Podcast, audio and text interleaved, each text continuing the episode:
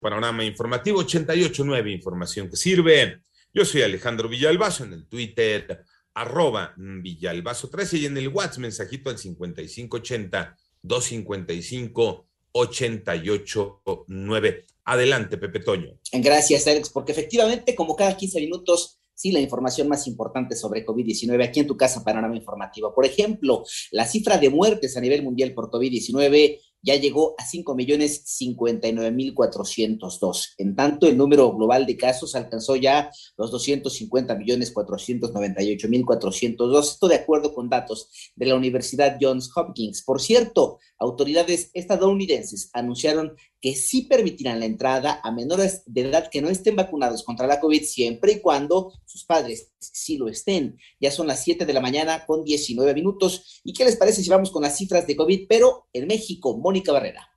Con el registro de 810 nuevos contagios y 77 muertes por COVID-19 en un día, México alcanzó ya la cifra de 3.827.596 casos de COVID y el número de fallecimientos aumentó a 289.811. A través del boletín técnico, la Secretaría de Salud informó que la curva epidémica se ubicó en menos de 25% con 19.493 casos estimados activos. Además, la ocupación nacional hospitalaria en camas generales se mantuvo en 18% y en camas de terapia intensiva en 15%. En 88.9 Noticias, Mónica Barrera. Gracias, Mónica. Ya son las 7 de la mañana con 19 minutos. La vocería de presidencia dio a conocer que por órdenes del presidente, el secretario de Gobernación, Adán Augusto López, dio posesión de la unidad de inteligencia financiera a Pablo Gómez Álvarez, luego de la renuncia de Santiago Nieto Castillo. Por otra parte, la Fiscalía General de la República realizó en Querétaro la primera detención de un presunto responsable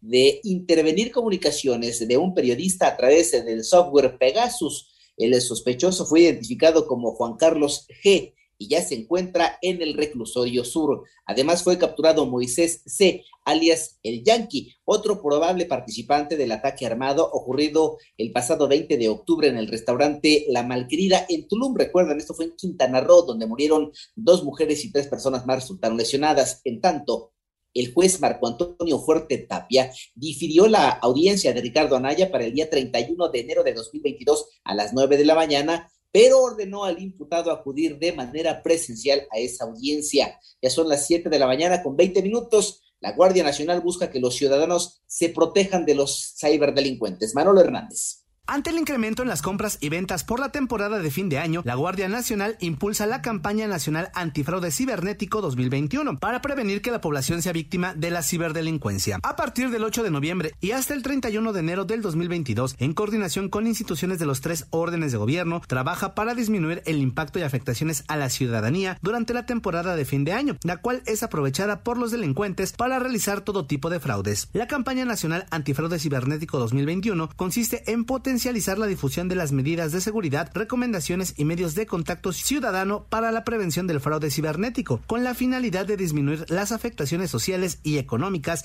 de la ciudadanía. En 88.9 Noticias, Manuel Hernández.